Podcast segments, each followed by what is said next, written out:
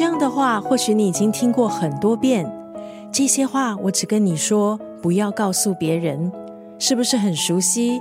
听到这句话，你是不是会打从心里觉得好笑？因为说这句话的人，或许转身就告诉了其他自认可以保守秘密的人。接下来可想而知，你对他说的事就等同于公告天下。与其责怪别人，或许想想自己是否从中学到教训。今天在九六三作家语录分享的是艾尔文的文字。艾尔文在他的面部专业上这样写道：“我们不需要处处提防人，但是要学会如何看清一个人。秘密可以是快速开启关系的一把钥匙。彼此之间有他人不知道的信息，仿佛有了其他人没有的情谊。”不过，在这个信任有时比纸还要薄的社会，有些人转身可能就是另一个人，所以我们要学会什么该说，什么不该说。真的不要太傻太天真了。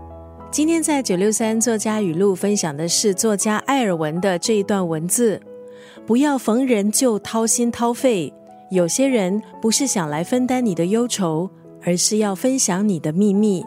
太轻易的把自己掏出来，到最后总是把自己弄得满身是伤。要靠交换秘密才能相互取暖的关系不会长久。与其尴尬的去经营低品质的社交，倒不如多花点时间去提升自己。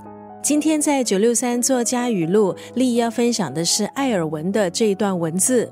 在实体书店还有在线上，其实都可以买到艾尔文的最新著作《在不完美的生活里找到完整的自己》，这也是他最新的励志作品。